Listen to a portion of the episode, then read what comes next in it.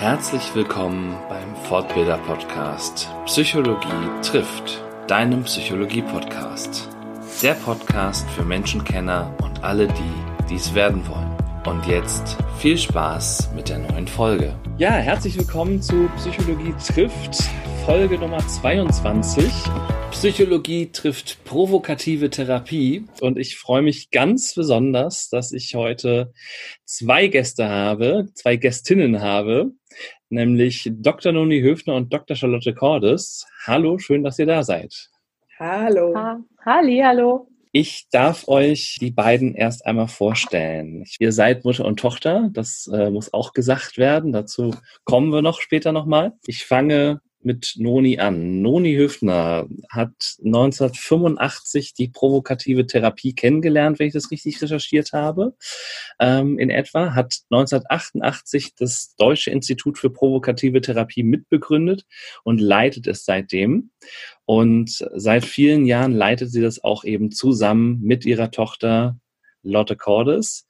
Und äh, Noni, du hast eine Beratungspraxis in München, hast mehrere Bücher und zahlreiche Artikel zum provokativen Ansatz geschrieben und seit 2005 stehst du auch mit deinem Beziehungskabarett Die Kunst der Ehezerrüttung in der Münchner Lach- und Spießgesell Schießgesellschaft auf der Bühne.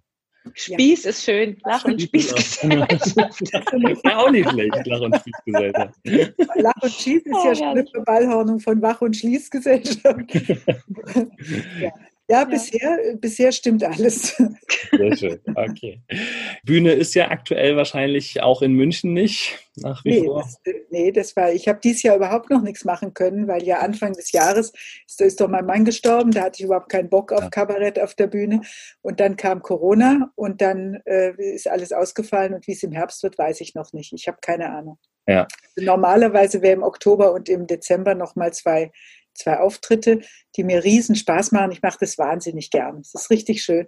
Aber ob es dieses Jahr, ob die das überhaupt machen können und ob das zu meinem, zu meiner Vorgehensweise passt, das werden wir sehen, das weiß ich noch nicht. Mhm. Aber diese, diese, also dieses Kabarett, muss ich dazu sagen, ist ein heiß geliebtes Hobby, aber nicht meine Hauptbeschäftigung. Ja, und trotzdem strahlst du sehr, wenn du davon redest. Also man, man sieht, dass das äh, viel Leidenschaft dahinter ist. Dann darf ich euch Leute vorstellen. Dr. Charlotte Cordes hat Kommunikationswissenschaft, Markt- und Werbepsychologie und Amerikanistik in München studiert und bist dann, du bist dann aber 2000 umgeschwenkt und ähm, seitdem gibst du eben auch Seminare zum provokativen Ansatz, Impro-Seminare sowie Einzelcoachings für die unterschiedlichsten Zielgruppen und hast naja, auch. ganz kurz, da muss ich, da muss ich leider einhaken. Umgeschwenkt stimmt nicht ganz. Ich habe, ich habe das tatsächlich fertig studiert, habe auch noch in dem Bereich promoviert und okay. habe das so nebenher, habe ich das so. Eigentlich mache ich schon immer beruflich, mit dem ich Geld verdiene, das, was ich jetzt mache, und habe das so langsam nebenher aufgebaut. Also umgeschwenkt kann man gar nicht so sagen eigentlich. Okay. Ja, ein bisschen vielleicht, ein bisschen, naja. Ich bin umgeschwenkt. Ich bin umgeschwenkt. Mhm. ich habe ja Diplom in Psychologie gemacht, äh, 1900. 70, 69. Oh mein 70. Gott. War, das ist schon gar nicht mehr wahr. Und, du alte Schachtel, ehrlich. Schachtel und habe 15 Jahre lang allerlei Zusatzausbildungen gemacht, also Hypnotherapie mhm. und NLP und Gesprächstherapie und solche Sachen.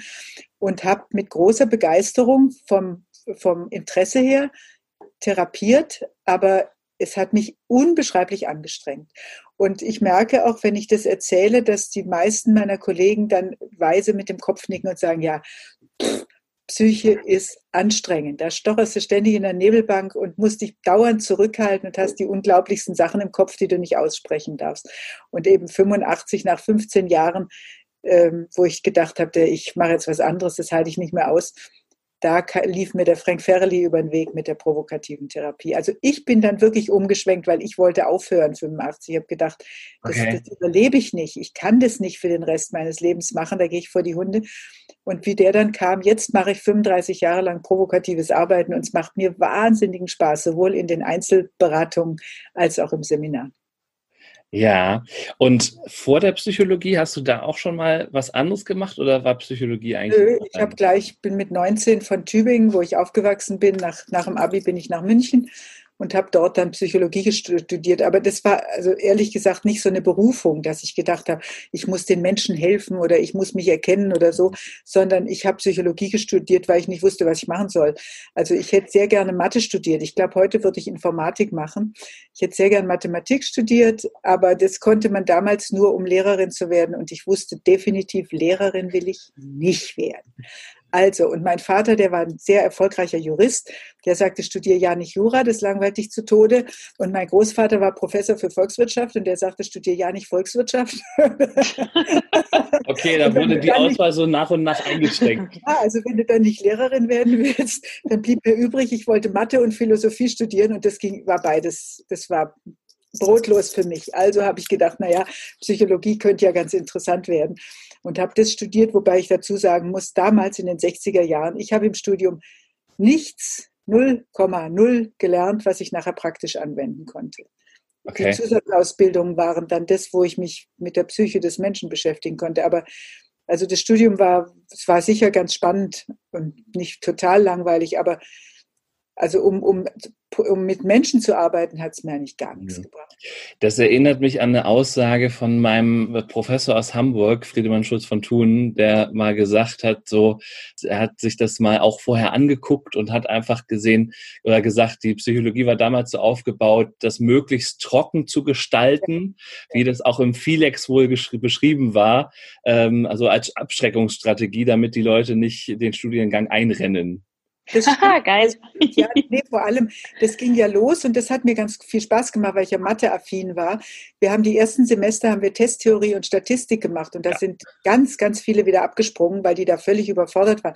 Ich habe Nachhilfe gegeben meinen Kommilitonen in diesen Fächern, weil ich das halt gerafft habe. Aber aber das hatte mit Psychologie eigentlich gar nichts zu tun. Und ansonsten wirklich trocken und auch weltfremd. Also nicht, mhm. was mache ich, wie arbeite ich mit Menschen, sondern wie ist das Gedächtnis aufgebaut und so. Das mag ja alles ganz interessant sein, aber das bringt einem nichts, wenn man mit Menschen arbeiten will. Ja, der angewandte Teil kam, kommt ja. dann ein bisschen kurz. Ja. Der kommt dann nach dem Vordiplom und auch da relativ trocken, ehrlich gesagt. Aber guck mal, ist wieder so typisch, jetzt sind wir wieder völlig abgeschweift von dem, was du eigentlich fragen wolltest, Stefan. Weil wir schon wieder mitten im, wir quatschen, wir quatschen dich zu. Das, ist, das habe ich erstens nicht anders erwartet und zweitens ähm, bin ich ja auch, wie du, leidenschaftlicher Impro-Spieler und kann damit umgehen, würde ich behaupten.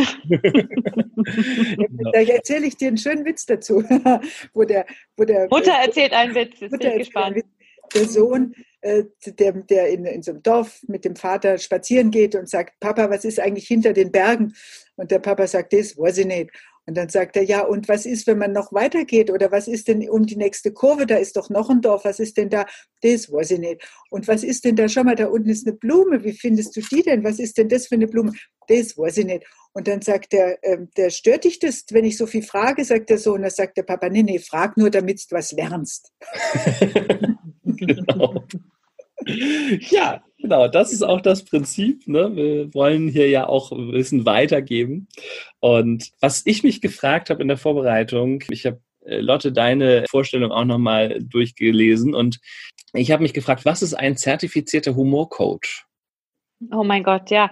Ja, das ist, ähm, das hat irgendwann mal, das ist wirklich so ein Nebending. Das ist äh, die Humor Care, die haben das irgendwann angeboten und da sind wir beide zertifiziert. Ich glaube, das ist eher so, also wir arbeiten ja sehr viel mit Humor, also gerade wenn wir provokativ arbeiten. Und der Humor ist wirklich in unserer Arbeit, der steht an oberster Stelle. Und das ist der Humor, nicht Leute auszulachen oder platt zu machen oder platte Witze zu machen über irgendwelche Probleme, sondern wirklich die Leute ganz für voll zu nehmen, die Klienten für voll zu nehmen, die Teilnehmer für voll zu nehmen. Wenn ich auf der Bühne stehe, wir machen Live-Stories auf der Bühne. Das heißt, wir holen uns tatsächlich Leute aus dem Publikum, wenn wir Impro spielen, jetzt gerade nicht, aber äh, wenn wir es dann machen, die ähm, holen wir uns auf die Bühne, wir interviewen die eine halbe Stunde über ihr Leben und machen immer wieder daraus, improvisieren wir Impro-Szenen und sowas. Und da ist das A und O, ist der Humor in dem Sinne, dass wir die ganz wohlwollend behandeln, dass wir total bei denen sind, dass wir die gut dastehen lassen. Also der Gast ist König, der Klient ist König ähm, das ist immer das, dass, dass, die, dass die über ihr Zeug lachen können. Also ob wir jetzt szenisch darstellen oder ob wir provokativ arbeiten und deren Probleme praktisch absurd darstellen oder beschreiben oder vorspielen. Das Ziel ist immer, dass die sich wohlfühlen und gleichzeitig über ihren eigenen Scheiß lachen können. Dass sie das ein bisschen von außen sehen können und das relativieren können. Und das befreit wahnsinnig. Das gibt, das gibt, das gibt wirklich eine, es erweitert den Geist, es bringt festgefahrene Systeme in Bewegung, so dass wieder Handlungsspielraum in eine andere Richtung entsteht. Und das heißt nicht, dass wir jetzt auf der Bühne Therapie machen oder sowas, aber ähm, da, da wird ganz viel ausgelöst, auch auf der Bühne und im Coaching eben auch. Und eben mit einer Leichtigkeit, die aber trotzdem tief reingeht. Also es ist nicht dieses, wir machen am Anfang ein bisschen was Lustiges und dann verarbeiten wir wieder vernünftig, sondern das geht unglaublich tief rein. Das, das betonen wir immer sehr, weil, weil wir leicht den Ruf kriegen, wenn man provokativ hört, dann denkt man erstens, es ist ätzend und vorführend und zynisch. Das ist das Erste, was man denkt. Und das Zweite ist, naja, wenn ihr dann so humorvoll und lustig seid, dann macht ihr so ein paar platte Witzchen und dann, und ja, was soll denn das bringen? Und das bringt eben wahnsinnig viel. Wenn man, das ist ein Drahtseilakt, weil man natürlich nonverbal sehr wohlwollend ist und verbal sehr humorvoll, sehr übertrieben, sehr provokativ. Und das ist genau die Schwierigkeit daran. Also es hat nichts mit dem glatten Witzchen zu tun, wie ich gerade einen erzählt habe. Nee, nee, nee, nee, nee. Mutter. Das kann ich auch, das kann ich auch vollends bestätigen. Also ich, ich weiß noch, ich habe euch das erste Mal gesehen 2018 auf dem Trainerkongress hier in Berlin. Ah, okay. Äh, ich meine, trotz Nonis Vorwarnungen von wegen, vergesst alles, was ihr bisher so gelernt habt über Psychologie, über Therapie, Beratung, Setting und so weiter. Das ist hier alles anders. Ihr habt, äh, auf das Kürzeste kommen wir gleich nochmal, aber ich war erschüttert, als ich dann die erste Live-Arbeit von Lotte gesehen habe, wo sie dann dem Klienten um die Ohren geworfen hat, ja, dann trenn dich doch. Also in dem Moment, bis dahin konnte ich noch vieles mitgehen, konnte auch über viel lachen, aber in dem Moment fiel mir einfach die Kinnlade nach unten. Und ich dachte so, das kann, das darf die doch nicht, das darf die doch nicht sagen. Wie, also nein, um Gottes Willen, nein, nein, das geht nicht. So. Und ich, also ich hatte erwartet, dass der Klient auf, empört aufsteht und sagt, Sie spinnen ja wohl oder ne, was auch immer. Aber der saß da ganz entspannt, lachte und nickte. Und ich denke, das kann doch nicht sein. Wie geht das? naja, wir sagen ja, wenn wir provokativ arbeiten, äh, ich weiß jetzt gar nicht mehr, was das genau für eine Live-Arbeit war. Also Live-Arbeit heißt, wir machen in Coach, also in, in Seminaren, online oder offline, Live-Coachings für eine Viertelstunde, um zu zeigen, wie wir arbeiten. Nur so als Erklärung für jemanden, der nicht weiß, was das ist. Und wenn ich zu jemandem sage, ähm, dann trenn dich halt, ich darf das nur sagen, wenn ich es nicht wirklich glaube. Ich bin eigentlich neutral innerlich. Ich habe kein Ziel, wo der Klient hingehen oder die Klientin hingehen soll, sondern ich hole Sachen hervor, von denen ich glaube, dass Klienten sowas denken oder gedacht haben könnten oder denken könnten und lege diese Sachen auf den Tisch. Und wenn ich sowas sage, wenn jemand, ich weiß, es scheint ein Beziehungsproblem gewesen zu sein, ich habe vergessen, was es war, dann sind es Gedanken, von denen ich glaube, dass der Klient die vielleicht schon gedacht hat, dass er dachte, ich trenne mich. Und dann sage ich, dann, dann überspitze ich das noch. Ich weiß nicht, was ich da noch gesagt habe. Du warst dabei, du weißt es wahrscheinlich besser. Und dann mache ich das ganz riesig. Und dann versuche ich den Widerstand gegen, gegen die Selbstschädigung hervorzurufen. Also, dass der Klient zum Beispiel merkt, oh, ich liebe die ja doch noch oder auch nicht. Also einfach um das ein bisschen emotional gefüttert, klar, dem klarer zu machen. Und die Entscheidung, was er oder sie damit macht, das bleibt dann immer beim Klienten. Und ich bin da relativ schmerzfrei inzwischen in Sachen oder schamfrei, was ich sage, weil ich die Grundhaltung habe, die Klienten sind so stark, die kommen da raus. Und dann kann ich fast alles sagen. Da mhm. kannst Noni vielleicht auch noch was ergänzen. Jetzt quatsch ich wieder so viel. Guck mal, vorhin hast du viel gequatscht, jetzt quatsch ich so viel. Ich finde, ähm, ich kenne ja diese Reaktions. Ich, wir haben ja, wie gesagt, 88 das, das Deutsche Institut für provokative Therapie gegründet und ich habe äh, jahrzehntelang mit dem Frank äh, Seminare ihn begleitet da und habe seit Anfang der 90er Jahre selber Weiterbildungsseminare und dann kamen Kongresse dazu und so weiter und so weiter. Und ich habe ja immer jedes Mal erlebt, dass sich da erstmal die Gemüter spalten, vor allem wenn Menschen im Publikum sitzen. Wenn du sagst am Trainerkongress, das sind ja sehr kurze Veranstaltungen. Mhm. Da hast du kaum Zeit zu erklären, was du eigentlich machst. Und dann machen, das haben wir inzwischen festgestellt, es ist viel gescheiter, bevor wir jetzt stundenlang erklären, dass wir eine Live-Arbeit machen und anhand der Fragen, die dann aufkommen, diskutieren. Aber ich habe das auch beim Frank immer erlebt, dass äh, auch auf Kongressen, weißt du, da, da hast du manchmal 300 Leute im Publikum und hinterher wird heftig diskutiert und denke ich, super, da kommt was in Gang. Ja. Und die Hälfte sagt, hey, das ist ja geil, das wollte ich auch immer schon mal machen. Und die andere Hälfte sagt, das geht ja gar nicht. Aber damit können wir inzwischen ganz gut leben. Und wenn man ein Seminar macht, was zwei bis drei Tage dauert, da kann man dann doch eher das, das Umfeld besser erklären, was mit provokativ gemeint ist. Also wirklich dieses Provokare im Sinne von hervorlocken, herauskitzeln, sichtbar machen und nicht im Sinne von jemand anderem ans Schienbein treten, damit er sich dann ärgert, sondern wir sind innerlich komplett auf Seiten des Klienten und wollen nur, dass er Widerstand gegen seine eigenen Stolpersteine entwickelt. Und das ist am einfachsten, wenn man ihm Recht gibt. Mhm. Also mehr Recht gibt, als ihm lieb ist. Genau genommen. Genau, ne? und das ist halt auch was, ne? das habe ich auch aus den zwei Seminaren, die ich jetzt bisher bei euch besuchen durfte, äh, mitgenommen, dass oft die Rückmeldung der Klienten ist, auch da geht noch viel mehr. Du kannst äh, verbal noch viel mehr reinhauen, wenn du eben nonverbal ihm spiegelst, ne? du schaffst das, du kommst da raus. Mhm. Genau, also es ist für mich eins der wertschätzendsten Vorgehensweisen, eine der wertschätzendsten, die ich kennengelernt habe. Und da haben wir ja das Kürzel entwickelt, was wir immer und in jedem Seminar und auf jedem Vortrag und immer und dauernd wieder bringen, weil man sich gut merken kann und weil es sehr schön, finde ich, zusammenfasst, was wir machen. Wir nennen es das LK weh. Das liebevolle Karikieren des Weltbildes des Klienten und die absolute Wertschätzung des Klienten und die äh, absolut bedingungslose, muss man sagen, Überzeugung, dass der Klient sich verändern kann, steckt in dem L von LKW. Wir sind vollkommen überzeugt, der Klient hat die Ressourcen, er kann sich ändern, er wird sich ändern, wenn er seine emotionale Ladung in Richtung Willen zur Veränderung lenkt, ein emotional geladener Wille zur Veränderung, dann wird was passieren.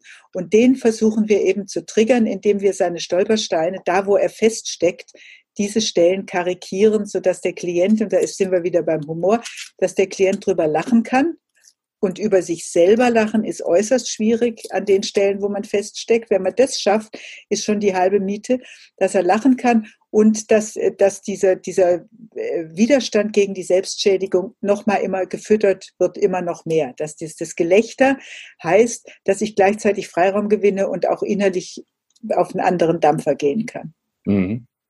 Genau, und ich habe auch so den Eindruck gehabt, irgendwann hat man so, so das Gefühl, man kriegt insofern den emotionalen Abstand, dass es sich anfühlt, als würde ich mit einem Freund über eine Sache reden, die längst vergangen ist, die damals, in der ich mich damals richtig bescheuert gefühlt habe. Aber ne, mit dem zeitlichen Abstand so ne, kann man drüber lachen. Und ich habe so das Gefühl, provokative Therapie führt zu demselben Ergebnis. Würdet ihr das unterschreiben?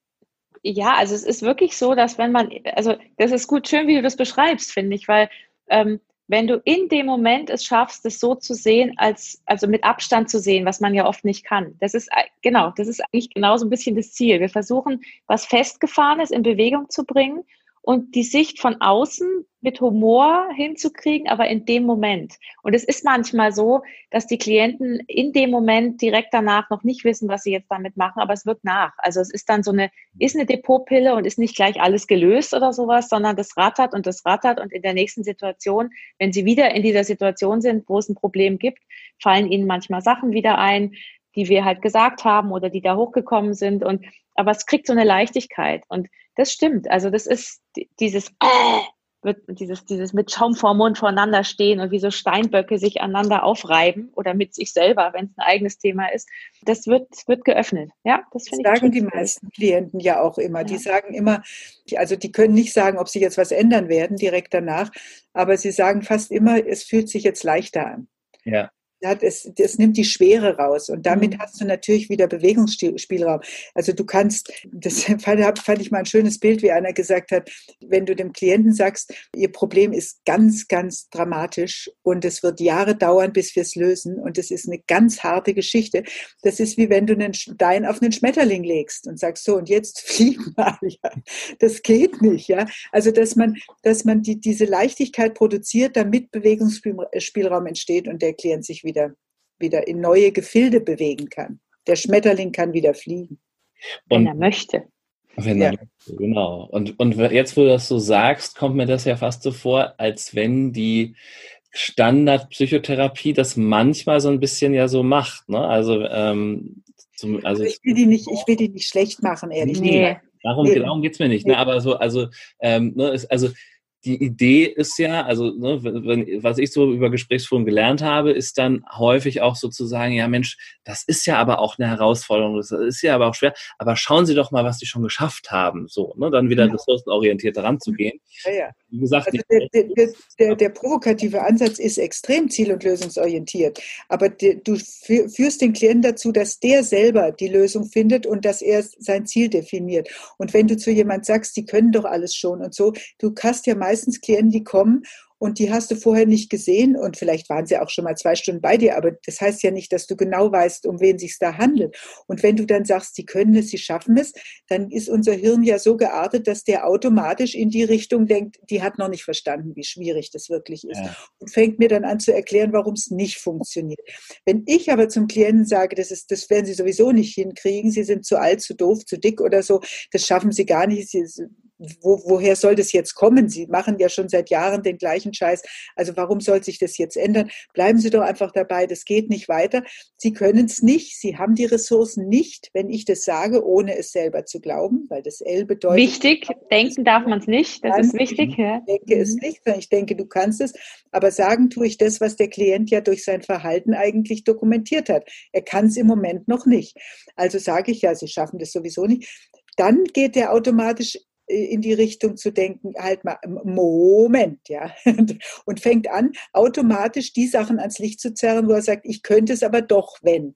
Und wir kriegen ja auch immer wieder die Frage in den Seminaren, wenn die, die, wenn die in den Übungsgruppen dann sagen, ja, jetzt habe ich schon so übertrieben, aber der sagt immer noch, stimmt, Sie haben völlig recht, dann musst du einfach noch mehr übertreiben, bis der Klient diesen Widerstand leistet. Und zwar nicht Widerstand gegen den Therapeuten, das habe ich noch immer in, in allen Therapieform, die ich gelernt habe, war immer das Problem, der Klient leistet Widerstand, ja, gegen meine therapeutisch erleuchteten Einsichten. Natürlich tut er das. Aber Widerstand, äh, der leistet der Klient, wenn wir provokativ sind, leistet nicht Widerstand gegen den Therapeuten, sondern Widerstand gegen seinen eigenen festgefahrenen Schmarrn.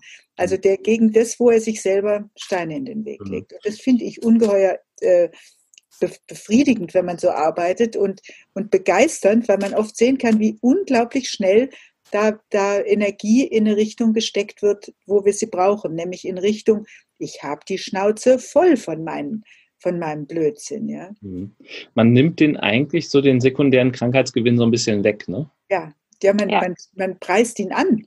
Also man sagt naja, ja, aber damit macht man ihn natürlich, wenn man ihn anpreist und alle Vorteile davon also hervorhebt, was, was das alles für Vorteile für den Klienten hat, was er da mit sich treibt, bewusst oder unbewusst oder warum auch immer.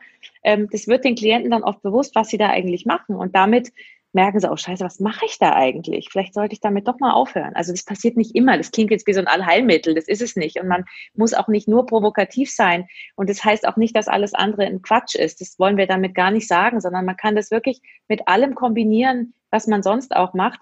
Aber wir merken immer wieder, wenn man so richtig feststeckt und den Klienten noch mag, wichtig. Also wenn man den nicht schon, wenn man schon völlig genervt ist, geht's eh nicht mehr. Aber wenn man sagt, ich traue es dem immer noch zu, aber ich weiß jetzt echt nicht mehr, was ich machen soll, dann finde ich das super, wenn man, wenn man dann provokativ wird, weil du damit wieder die Klienten wachen auf, die gucken dann auch manchmal an, als wenn man nicht ganz dicht. Also ich kriege manchmal so Teenies angeschleppt von Eltern, die sagen, reparier mal mein Kind, das ist kaputt. Also so ganz überspitzt ausgedrückt.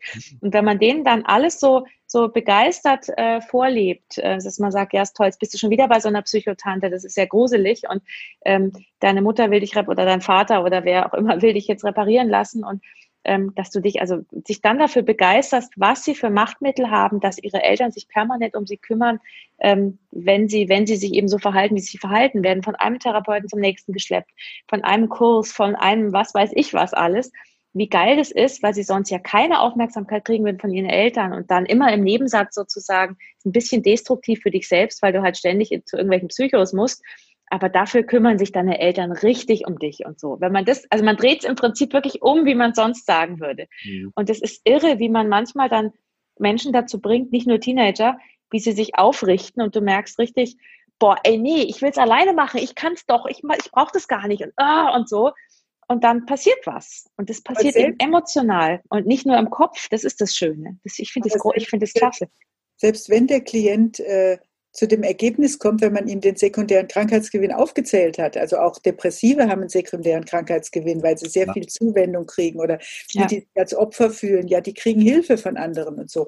Und selbst wenn, die, wenn, der, wenn man es ihm dargestellt hat, wir haben kein eigenes Ziel, sondern wenn der Klient nach, dieser, nach diesen Einsichten und nach diesen Gefühlen, die da hochgekommen sind, zu dem Ergebnis kommt, ich will den aber nicht abgeben, ich bleibe lieber depressiv, dann sage ich ja, viel Spaß, ja, mach. Mhm wenn du weiter so dich verhältst, wie du es immer schon getan hast, kriegst du halt weiterhin dasselbe Ergebnis, wenn dich das nicht stört. Das spricht ja nichts dagegen. Und diese innere Freiheit zu haben, dass man kein Ziel hat, wo der Klient hin muss, sondern der Klient findet es selber. Der, der entscheidet für sich, was ist für mich besser. Dann kann er sich auch fürs Destruktive entscheiden, wenn er Spaß hat damit. Mhm. ja, ja, warum nicht? Also jeder nach seiner Fasson und jedem das, was dem, was er Spaß macht. Ihr sagt ja auch, es gibt eigentlich nur drei Kontraindikationen des provokativen Ansatzes. Vier. Vier sind es. Ja. Vier sind es eigentlich. Ja, genau. Also so ungefähr. Aber die sind alle, die sind, also die Kontraindikationen liegen alle im Berater oder im oder im, äh, im Therapeut oder im Coach oder im Mediator oder wie auch immer, wer auch immer es tut, wer auch immer provokativ wird. Im Anwender. Nicht im Problem, im Anwender, genau. Mhm. Der Frank Farrelly hat es in der, in der Psychiatrie entwickelt, diese provokative Therapie, und hat wirklich mit schwerst gestörten Klientinnen, Patientinnen, Patienten gearbeitet und hat die teilweise rausprovoziert aus geschlossenen Abteilungen. Das heißt, vom Thema her, vom Problem her geht's mit allem. Aber wenn man selber, es sind die eigenen Grenzen im Arbeiten und die haben wir alle. Also jeder hat Grenzen. Der Frank war relativ schmerzfrei, der hat mit fast jedem gearbeitet. Ich wüsste jetzt nicht, wo der eine Grenze hatte. Aber ähm, das, das ist wirklich, also das eine ist, wir können es ja, ich, ich fange mal an, das eine ist, wenn das Thema zu nah dran ist, also wenn man das gleiche Thema hat wie der Klient oder die Klientin, dann wird einem nichts Provokatives einfallen. Dann ist man nicht außerhalb oder hat nicht diese Relativierung, dass man es von außen sieht, sondern man steckt mit drin. Und dann wird es schwierig. Also wir sagen immer, der Berater sollte dem Klienten in der Bearbeitung des Problems um ungefähr eine Woche voraus sein. Dann kann man provokativ, dann hat man ein bisschen eine Außensicht und kann provokativ arbeiten. Und das Gegenteil ist eben, wenn das Problem zu weit weg ist. Also wenn man sich nicht mehr ins Weltbild, LKW, Einstieg ins Weltbild, wenn man sich da nicht mehr reinversetzen kann, weil man gar nicht versteht, von was die Klienten da eigentlich sprechen oder vielleicht eine andere Kultur oder es ist einfach ein Thema, was einem total fremd ist, wo man einfach gar nicht weiß, was, was, was, was redet der da eigentlich oder die. Das, also zu nah, zu weit sind die ersten zwei. Und die anderen zwei kannst du ja auch sagen. Naja, das, das nächste ist, wenn ich, das ist vom ML, wenn ich den Klienten nicht leiden kann. Wenn mhm. ich ihm nicht zutraue, dass er sich verändern kann, dann sollte man auf gar keinen Fall provokativ werden. Also dann wird es wirklich bösartig, dann wird es zynisch und, und sarkastisch. Und das wird manchmal auch falsch gemacht, wenn Leute überhaupt noch von, von keiner Sachkenntnis getrübt sind und denken, die hören provokative Therapie und sagen, oh, jetzt haue ich mal einem so richtig eine auf die Nischel, der mir schon lange auf den Wecker geht. Das ist ein No-Go. Das geht schief und dann verliert man den Klienten schneller, als man überhaupt sich umdrehen kann. Also man, man muss ihn mögen. Das ist natürlich leicht eine professionelle Verbiegung. Da sind wir bei dem, was du vorhin gefragt hast, mit dem dass, dass das die Schwere und dieses ähm, eben das Fokussieren auf das Problem. Ich habe im Studium wirklich noch gelernt, dass man hinguckt, was, was läuft bei dem schief und so.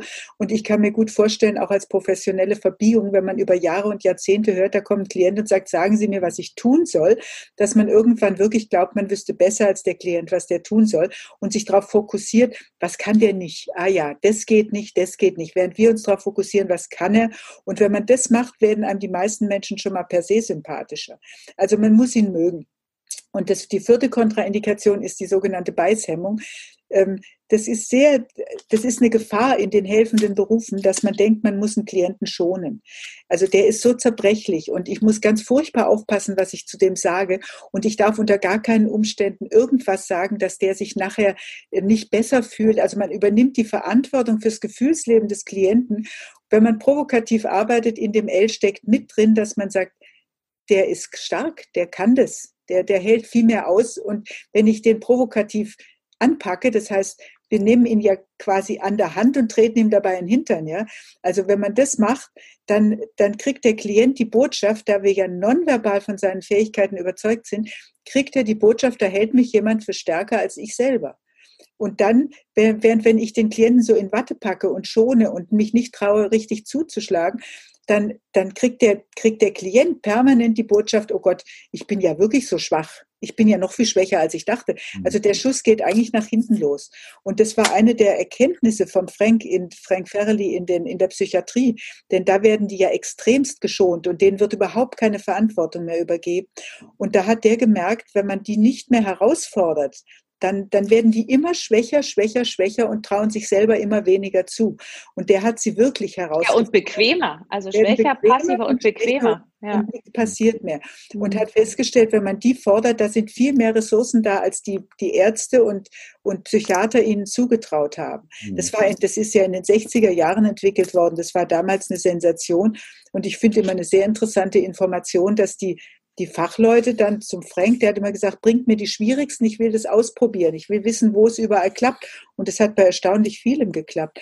Aber die Fachleute haben oft gesagt, also schickt die zum Frank und wenn der dann was gemacht hat und es hat funktioniert, dann sagten sie, also deine Ergebnisse sind sensationell, aber die Methode geht ja gar hm. nicht. das finde ich super. Also man muss sich an bestimmte Regeln halten.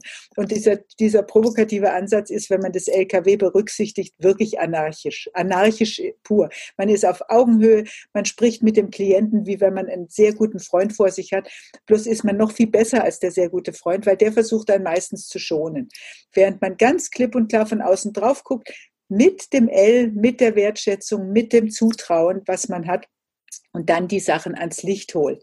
Aber in so einer Art und Weise, wie ich es eben davor nicht gelernt hatte, nicht mit so einem Psychologenmäntelchen umgehängt, dass man denkt, jetzt bin ich der Experte und jetzt darf ich bestimmte Sachen nicht mehr tun. Nee, wenn man provokativ arbeitet, ist das Schöne dabei, man darf ein normaler Mensch sein, auch wenn man in der Rolle des des äh, Experten desjenigen ist, der da aufgesucht wird. Mhm. Aber die, die Abhängigkeiten, die da entstehen können, wenn ich mich als Experte geriere und so tue, als wüsste ich alles und, und mich auch unter Druck setze, ich muss alles wissen, diese, diese Rolle, die braucht man nicht. Und wenn man die nicht hat, dann entsteht auch keine Abhängigkeit.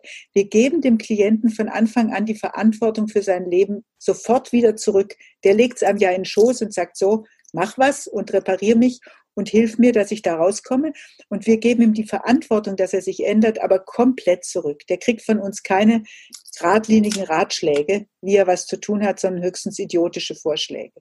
Und dann muss er selber wieder sortieren und kann sich aussuchen, mh, okay, also das war ja jetzt, das kommt ja gar nicht in Frage, ja, aber ich könnte das und das machen. Also wir, wir bringen ihn im Grunde dazu, sein, sein eingefahrenes Gleis zu verlassen und neue Wege zu finden. Geh runter von der Schiene. Schau mal, die, die Lok kann auch übers Feld fahren. Das ist aber ja auch voll gemein, weil man geht ja, man, ich will doch Ratschläge haben, wenn ich irgendwo hin. Ja, gell? Ja. Da steckt das Wort Rat schon drin. Ja, ja. und Schlag steckt auch drin. Nicht nur Rat, sondern auch Schlag. Ja, es sind auch viele, viele Klienten, die wirklich nach einer, nach einer halben, also wir machen immer 60 Minuten Stunden und die dann wirklich nach einer Weile sagen, ähm, also erst sagen sie, jetzt, ich will jetzt mal genau wissen, was ich tun soll. Und den Gefallen tun wir ihnen eben nicht. Und nach einer Dreiviertelstunde, Stunde sagen sie dann oft, ich sehe schon, ich muss selber ran. Ich kriege hier keine geradlinige Lösung. Und ich so, yes, genau, bingo. Genau. Sie haben es verstanden oder du hast es verstanden. Navigationssystem, Sie haben Ihr Ziel erreicht. Genau. Aber du kannst natürlich, kann man geradlinige Ratschläge sehr elegant ohne erhobene Zeigefinger auch einbauen, indem man zum Beispiel sagt, also für sie kommt es überhaupt nicht in Frage, weil sie sind zu alt, zu festgefahren und so. Es gibt Leute, die würden in ihrer Situation das und das machen.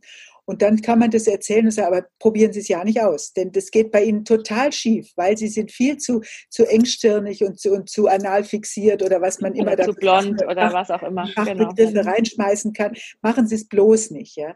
Und das ist, das, da ist natürlich der Widerstand auch dagegen. Wieso soll ich das nicht können? Ja, mhm. die, die das machen, die sind eben ganz anders als die. Sie sind intelligent und kreativ und sehen gut aus. Und dann hat man halt solche Leute wie Sie. Tut mir leid, dafür kann kein Mensch was, aber Sie werden es nicht hinkriegen. Und und das, das sagen wir ja nicht, um gemein und böse zu sein, sondern weil wir das wirklich merken, wie da die Energien wach werden. Und zwar dann, was fällt ihnen ein, sowas von mir zu behaupten, ja? Da kann auch schon mal passieren, dass der sauer auf einen wird. Aber letztlich, wenn man nachhakt, sind sie sauer darauf, dass sie sich selber so festgelegt haben und so fest. Ja, und für die und für die Anwender, die das so zum, wenn wir wenn wir so Ausbildungen machen und das jemand lernen will, da haben wir ja viele Leute, die das, die das einfach erlernen möchten. Und ähm, da merken wir auch immer, das Schwierigste daran ist oft dieses, was jetzt auch gerade kam, diese, diese politisch inkorrekten Aussagen zu machen, die man ja nicht so meint. Aber mhm. das ist wirklich ein, ein Angang. Also gerade wenn man meistens ist es für die, die direkt von der Uni kommen und noch nicht viel in der Praxis gearbeitet haben, leichter, weil die haben noch nicht so eine, ich meine, jeder weiß, wie schwer es ist, Gewohnheiten über den Haufen zu werfen. Die haben noch nicht so viel Gelerntes, wie man arbeiten soll oder nicht soll, sondern die machen einfach. Aber dieses zu sagen zum Beispiel, du bist zu blond, um, Das ich darf manchen, das sagen. Ja, ja, ich weiß, du bist ja auch blond, aber ähm, es ist wahnsinnig, das ist, das ist oft wirklich der größte Angang. Wir haben auch so Übungen, wo man dann wirklich, wo, wo, wo die einfach mal üben, sagt mal alles, was über Männer und Frauen, was euch einfällt, was politisch nicht korrekt ist. Und wir sagen immer dazu, es ist nicht eure Meinung, aber das, was ihr gelesen habt, in irgendwelchen Klatschzeitschriften oder in Büchern, alle Männer machen immer das und das und alle Frauen machen immer das und das. Das ist nur eine kleine Übung. Und die kommen meistens zurück mit roten Köpfen oder etwas, oh Gott, oh Gott, ich habe mich kaum getraut, das auszusprechen. Manche finden es super, die haben total Spaß. Aber es ist ein Angang. Und das ist das, was man trainieren kann, dass man sagt, ey, ich weiß, es ist nicht meine Haltung, aber ich helfe den Klienten damit, wenn ich so politisch inkorrekte Sachen sage, weil sie dann widersprechen die entwickeln einen Widerstand dagegen und sagen, Moment mal, das ist eine Unverschämtheit, ich bin doch gar nicht so, ich bin doch gut und ich bin schlau, obwohl ich blond bin. So. Also solche Sachen. Und da, wenn man da aber selber so eine Scham hat und das nicht ausspricht oder den wieder so dieses, diese Beißhemmung kriegt, oh, das darf ich doch nicht sagen, dann spüren die Klienten genau diese, diese Ausstrahlung, diese Unsicherheit und diese Beißhemmung. Und dann werden sie sagen, oh Gott, was ist denn das für eine? Und weil sie eben diese Unsicherheit spüren. Aber wir sind da inzwischen, also ich meine, ich mache es jetzt auch schon seit fast 20 Jahren, die Noni seit über 30, relativ schmerzbefreit und frei innerlich. Ich habe auch immer wieder, komme ich an Grenzen und ich bin auch nicht perfekt und habe immer wieder, merke ich, oh, da hätte sie mich jetzt oder eher mich fast ausgehebelt und dann überlege ich mir, woran lag es denn? Das ist meistens, hat es mit einem selber zu tun. Mhm. Ja, ja, das mir passiert sowas natürlich nicht, weil ich Nee, natürlich nicht. Genau, ich bin immer perfekt, ja. Mhm. Aber genau. was ich dazu noch sagen wollte, ist der Witz, dass du, ähm, weil du sagst, die von der Uni, die tun sich oft leichter das Problem ist ja auch, wenn ich jetzt, so wie ich ja auch erst mal 15 Jahre schon therapiert habe und das waren ja nicht eine, eine erfolglos Story, sondern man ist nee. ja erfolgreich gewesen mit dem, was man ja. gemacht hat. Deswegen denke ich, wenn man den provokativen Ansatz einfach dazu nimmt, dass man sagt, das, was ich gemacht habe, ist ja gut und das kann man auch weitermachen. Aber ja. es gibt immer wieder Situationen, die ich ja ganz stark empfunden habe, wo ich denke, oh Mann, ich, ich stecke jetzt selber fest. Ich weiß nicht mehr, was ich mit dem Klienten anfangen soll. Da kann man dann einfach sagen, ich, ich äh, mach mal eine Intervention provokativ in einer Stunde. Und ich muss natürlich warnen, die Gefahr ist groß. Das macht sowohl dem Klienten als auch dem Therapeuten ungeheuren Spaß, sodass man wahrscheinlich dann immer mehr davon macht. Aber man kann, man muss sich da nicht auch unter Druck setzen. Jetzt gleich muss ich alles über Bord schmeißen und mache ganz was anderes. Also ich habe damals wirklich viel über Bord geschmissen, weil ich einfach, ich war so erschöpft 85, da war ich fast 40 und dachte, ich, ich werde wahnsinnig, wenn ich das weitermachen muss. Ich mhm. kann das nicht. Das hat mir nicht entsprochen, mich so zurückzuhalten. Und jetzt muss ich mich nicht zurückhalten. Natürlich äh, bedenkst du schon, also du, du haust den anderen ja nicht die, die übelsten Sachen um die Ohren, dass der nachher in Panik verfällt. Aber du kannst viel mehr deinen Blick schärfen, was ist da eigentlich los und kannst das in einer karikierten Form dem Klienten zurückspielen. Und das macht einen unglaublichen Spaß. Also meine Begeisterung dafür, die lässt überhaupt nicht nach. Im mhm. Gegenteil, die wird Schau, gut, dass du mich dazu gezwungen hast, das auch ja, zu Ja, genau. Ich habe gesagt, du musst das jetzt machen, weil du Unbedingt. meine Tochter bist und ich brauche eine Nachfolgerin für STIP. So, nur Ja, doof, gell? Jetzt hänge ich, häng ich drin. Scheiße. Ich habe überhaupt nichts dergleichen gemacht. Die Leute, die, ich habe nur einmal gewagt äh, zu sagen, ähm, wie, wie ich zu viele, ich hatte zwei Anfragen an derselben Zeit für ein externes Seminar und weil ich wusste, die Lotte hat es gerafft, die kann das, ja. Mhm. Dann habe ich gesagt, mach du das Seminar für mich. Du, du ich schicke dich dahin, du bist, kommst da als Trainer. Sicheres Auftreten bei völliger Ahnungslosigkeit. Ich bin fast gestorben. Das war 2000 oder so. Das genau. Jahre her. Und dann, mein Gott. Und dann hast du, dann hast du gesagt, okay und so weiter. Und das mein Glück war, dass das funktioniert hat gleich von Anfang an und dass du Spaß dran gehabt hast. Wenn du zurückgekommen hättest und hättest gesagt, also das, das, das bringe ich ja nie zusammen, das ist ja schaurig, dann wäre es erledigt gewesen. Aber ich musste sagen, ich habe davor, ich habe es mit einigen Kollegen und Kolleginnen ausprobiert. Ich habe immer gedacht, ich muss irgendjemand finden, der der das dann weiterführt. Ich wollte es ja nicht nur alleine machen. Ich Jetzt ja macht's dein Schatzilein, guck mal. Ja, und dann, dann habe ich, dann habe ich immer, da habe ich die Rückmeldung eben manchmal gekriegt. Da kam eine Kollegin zurück und sagte, also das kann ich nicht, das geht nicht. Ich, ich kann das, ja, die, die, ist fast gestorben, ja. Und da dachte ich, na okay, dann, dann lassen wir es, gell? Ja. Das geht nicht. Und die Lotte, die, die ist ja, die ist da ja unverfroren ohne Ende. Also du bist da einfach rein und hast es gemacht. Und ich wusste aber, dass du das kannst. Da war das LKW von L schon, das L schon voll im Einsatz. Wahrscheinlich was du mir alles, guck, was du mir alles zugetraut hast. Wahrscheinlich habe ich gesagt, du vergeigst es sowieso, aber es macht nichts. genau. Aber äh, so wie das aussieht, hast du es nie bereut, äh, Nuni. Oder ihr beide nicht. Ja, nee, ich liebe. Wir, wen fragst du? Ja. Sonst beide. quatschen wir beide gleichzeitig. Guck mal, das ist ganz schlimm bei uns. Also ihr schüttelt beide den Kopf, insofern seid ihr euch scheinbar einig. Ausnahmsweise. Also mir macht, was die Noni vorhin schon gesagt, mir macht auch nach wie vor Spaß und was ich deswegen auch, ich finde es deswegen auch so reizvoll nach wie vor nach der langen Zeit, weil es immer wieder eine Herausforderung ist. Also es ist nie Nummer sicher, man weiß nie, was kommt. Deswegen spiele ich auch gern Impro und probiere da auch immer neue Sachen aus, weil man, man kann nicht planen, man ist wirklich im Moment, man hangelt sich Satz für Satz weiter, man weiß nie, klar gibt's mal ein Thema, was vielleicht wiederkommt bei einem Klienten, wo du sagst, ja, ein paar Thema und da gibt's schon so ein paar Klischees, die halt auftauchen, aber die Menschen sind alle anders und man kann nie sein Repertoire, was man sich vielleicht vornimmt, dann abrufen. Das funktioniert einfach nicht. Es geht beim Impro auch nicht. Also wenn man dann sagt, ja, immer wenn die Szene mit dem Lehrer und der Schülerin kommt, dann mache ich das und das. Das funktioniert ja genauso wenig. Und beim Klienten, bei den Klienten ist es genauso. Also man muss sich wirklich jedes Mal neu völlig drauf einlassen und es ist immer ein Risiko, ob man es vergeigt oder nicht. Oder ob man an seine eigenen Grenzen kommt oder ob einem was einfällt oder nicht und so. Und das ist das, warum ich so spannend finde. Ich glaube, ja, sonst wäre es mir echt langweilig.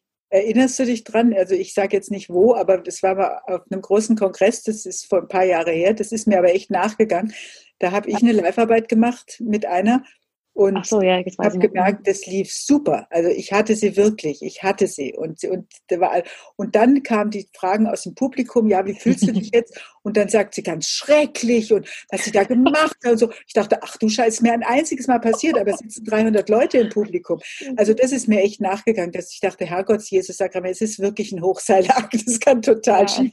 Und da habe ich das noch mehr verinnerlicht und dachte, okay, mhm shit happens. Und ich finde diesen Satz so schön, den der Frank immer gesagt hat, even Jesus lost one out of twelve.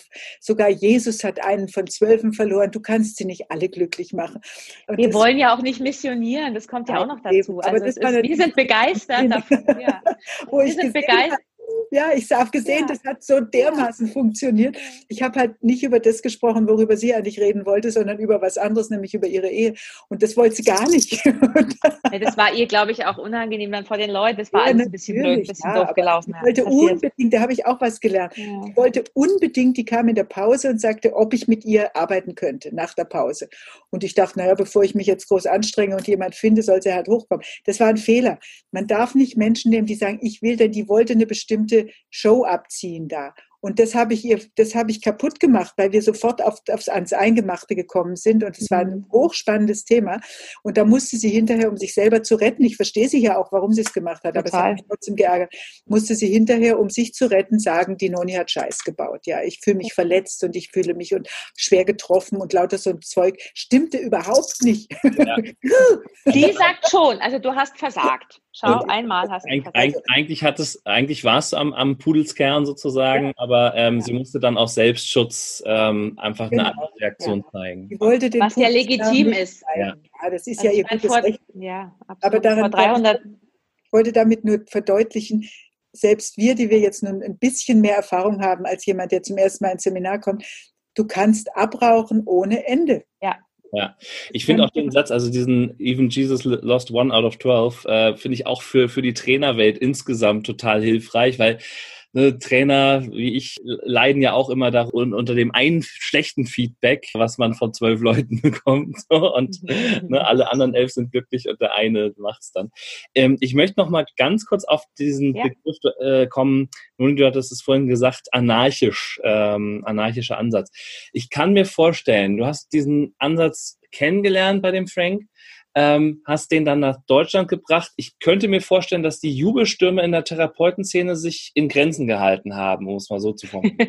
Also ich muss äh, dazu sagen, ich muss dazu sagen, ich habe ihn nicht nach Deutschland gebracht. Das war ich nicht, sondern das war auf indirektem Wege, war es eigentlich der Gunter Schmidt. Und ähm, da hat ein Kollege das, das Buch da entdeckt und so weiter und so weiter. Also der, der, als der Frank, als ich ihn kennenlernte, 85, da war er, glaube ich, schon, schon das Jahr davor schon mal in Deutschland gewesen und so. Und der Bernhard Tränkle von der MEG, der hat zu mir gesagt, weil ich ihm gesagt habe, du, ich habe die Schnauze voll. Da habe ich Hypnotherapie gelernt bei ihm und alles und habe das gemacht und wir hatten einen netten Kontakt zusammen und ich habe gesagt, ich, ich kann nicht mehr. Ich möchte jetzt aufhören mit der ganzen Psychokacke und sag mir, was ich sonst machen kann. Und dann sagte der, der Frank kommt wieder nach Deutschland, geh dahin. Und das hat sofort geklickt. Also da, da, ich wusste vom ersten Moment an, das ist meins, das möchte ich lernen. Wenn das Therapie ist, dann weiß ich, dass mir das Spaß machen würde und habe den Frank ja nicht mehr aus der Kralle gelassen. Aber was hast du eigentlich gefragt? Genau. ähm, also wie war so Anarchisch. Wie war, so, anarchisch, ja. das Echo von, von, von, von der Fachwelt und, ja. und äh, der, der, genau. der ganzen Szene? Ja, das war auch bei dem ersten Workshop mit dem Frank war das so. Da war die, das waren, glaube ich, 30 oder 40 Leute und die war total gespalten. Die einen haben gesagt, also geht gar nicht. Und ich habe gesagt, ich finde das grandios. Ich möchte wissen, was dahinter steckt. Ich habe nichts verstanden. Ich fühlte mich vom Lastwagen überfahren. Deswegen passt das LKW ja sehr gut. Also die, die, es ist bis heute so, dass vor allem mein, mein sehr kluger Großvater, der sagte, je prägnanter die Urteile eines Menschen, umso weniger von Sachkenntnis getrübt. Und das finde ich einen grandiosen Satz, denn die Leute, die über die provokative Therapie oder den provokativen Ansatz herziehen, da kannst du ziemlich sicher sein, dass die irgendwas mal gehört haben, aber keine Ahnung haben. Und wenn sie es dann das erste Mal sehen oder hören auf einem Kongress, dann denken sie, wenn sie eine festgefahrene Meinung vorher hatten, also es geht gar nicht oder sind begeistert. Also man kann, man kann damit rechnen, dass man eben nicht jeden erreicht, aber das finde ich auch völlig okay. Wir sind ja eben keine Missionare. Das ist in Ordnung. Und wir haben jetzt in diesen Zeiten, jetzt seit, seit wir äh, provokativ ausbilden, also Tausende durchgeschleust, kann man sagen. Und, Durchgeschleust, das klingt ja, so nach Massenabfertigung. Ja, und, und, äh, und äh, die, die Rückmeldungen von denen, die es verstanden haben und die das einsetzen, sind eben einfach durchweg sehr, sehr unterstützend. Also da, da, da merkst du ja, die haben die haben es als Bereicherung erlebt.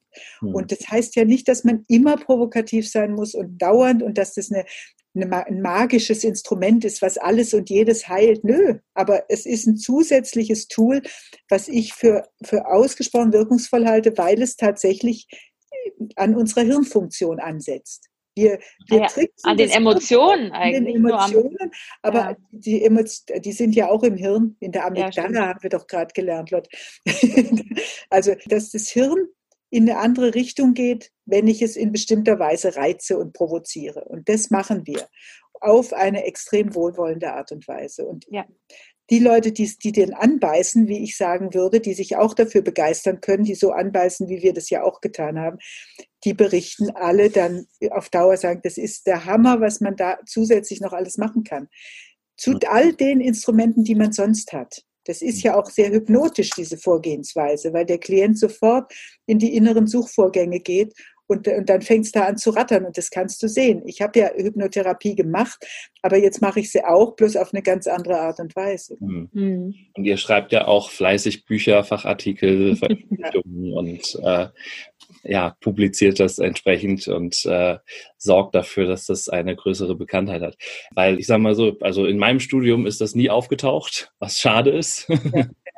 Du, in der Akadem akademischen Welt ist es, glaube ich, immer noch, äh, gilt es als exotisch. Mhm. Aber weil, Wobei sich es immer mehr rumspricht. Also ich ja, merke schon, wir werden immer wieder auch in, in was? Ja, Doktorarbeit ja. und Bachelorarbeit. Ich habe jetzt gerade kürzlich wieder ein, ein, ein, Interview für eine Masterarbeit gegeben von einem, der der sich mit Führung und so beschäftigt, der unglaublich interessiert war an dem provokativen Ansatz, wo ich mir denke, das ist super. Also wenn die Unis darauf aufmerksam werden. Und es ist halt das Problem an diesem Thema ist, wenn man das mal so hört oder wenn wir auch ein bisschen drüber erzählen, es ist einfach ein bisschen abstrakt. Man muss es eigentlich tun und erleben, um wirklich zu merken, was da passiert. Und wir hatten jetzt gerade wieder, das ist, ist gerade akut gewesen, hatten letztes Wochenende ein Online-Seminar und da war eine Teilnehmerin drin, die kenne ich auch schon länger. Das ist, es war total nett, weil sie sagte auch, sie hat, ich kenne die wirklich schon lang und sie hat viel davon gehört und jetzt hat sie da mitgemacht und hat gesagt, also jetzt Jetzt hat sie echt Blut geleckt, weil sie jetzt jetzt ausprobiert. Wir probieren immer sehr viel, lassen die immer sehr viel ausprobieren in den Seminaren. Wir machen Live-Arbeiten und so. Und äh, sie sagt, boah, jetzt, jetzt verstehe ich immer besser, was das eigentlich ist. Also was heißt verstehen? Man kann, ich ich habe es auch noch nicht ganz verstanden durch und durch, aber wenn man es dann mal tut und merkt, oh, jetzt komme ich in den Flow, jetzt jetzt jetzt läuft's und jetzt jetzt bin ich blockiert und also wenn man es einfach merkt, dann kann man sich viel besser darunter vorstellen, was das eigentlich ist, als wenn wir darüber ewig immer erzählen. Also das merke ich immer wieder. Das Erzählen bringt schon auch was, aber es ist dieses Ausprobieren, finde ich. Das bringt's. Also mir auch. Also ich, ich liebe es, so zu arbeiten und lerne an jedem Klienten aufs Neue wieder wieder meinen Geist zu erweitern und zu merken, oh, wo hänge ich, wo kann ich mich vielleicht noch verbessern oder erweitern und das ist, das ist total cool. Und daran lernt, lernt man, finde ich. Ich glaube, eines so der ist. Probleme, warum das in der, in der Wissenschaft, in der Akademie noch nicht so angekommen ist oder vielleicht nie ankommen wird, ist, dass es keine festgelegte Technik ist. Akademisch arbeiten heißt in irgendeiner Form, ohne ja. das abzuwerten, heißt auch Erbsen zählen. Ich muss ja. erstens, zweitens, drittens, 1, 1, 1, 1, 1, 1, 1 und so. Ich, muss, ich muss eine Struktur reinbringen. Schritt 1, Schritt 3, Schritt 3 und so. Ja, ja genau. Und genau. dann mache ich erst das und dann mache ich das. Und dann jetzt ist die Vorgabe und jetzt habe ich hier diese Technik und dann habe ich den, den Handzettel, wie das Schritt für Schritt zu machen ist. Und so funktioniert es eben nicht, sondern wir sind im Hier und Jetzt beim Klienten. Wir hangeln uns von Satz zu Satz und versuchen zu verstehen, was sagt der eigentlich? Was will der loswerden? Wo steckt der fest? Wo ist da was? Und das kannst du akademisch ganz schwer niederlegen. Also die könnten an der Uni natürlich äh, irgendwelche Arbeitsgruppen machen, wo, wo man es zeigt und ausprobiert. Aber du kannst hinterher in den Büchern, die wir geschrieben haben, das sind ja keine akademischen Fachbücher, sondern da steht nicht 1.1 und 1.1.1, sondern da steht einfach folgende Schwerpunkte und das kann man machen und Fallbeispiele und so weiter und so weiter. Also naja, und die Haltung dahinter, die versuchen wir halt immer zu vermitteln, weil es eine Lebenshaltung ist und nicht, nicht eine Technik. Aber das ist wirklich schwierig. Das ist sehr unakademisch das, und unrational. Ja. Und dadurch, glaube ich, hat es, tut sich schwer. Aber es gibt tatsächlich einige Lehrstühle, die auch offen sind für solche abgefahrenen Sachen. Und, und auch eben wirklich, äh, ich habe auch, ich habe in der Schweiz in der, für ihren ausufernden Humor weltberühmten Schweiz. da fanden die ersten Humorkongresse statt, ab der Ende der 90er Jahre, wo wir auch ja. als Referenten waren. Ja, und, du eher, da war ich noch nicht so ja, präsent. Aber, ähm, ja.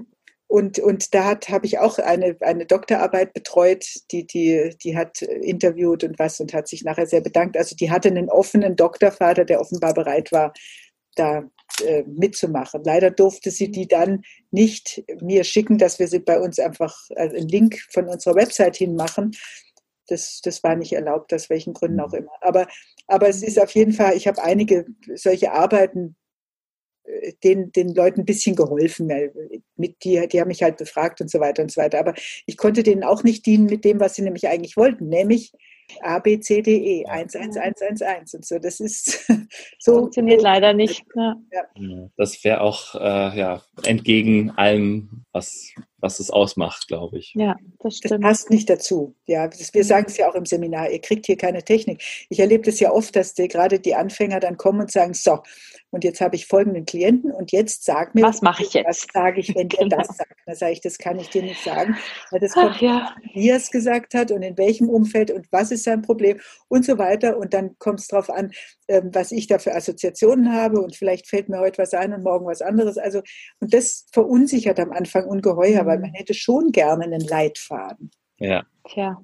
Genau, ne? irgendwas, wo man sich dran festhalten kann, aber ja. das muss man sich dann selber schaffen, wie der Klient eben als auch selber schaffen, genau. rauszukommen. Also genau. so wie der Leitfaden in diesem Interview, gell, der auch super geklappt hat wahrscheinlich. Total, total.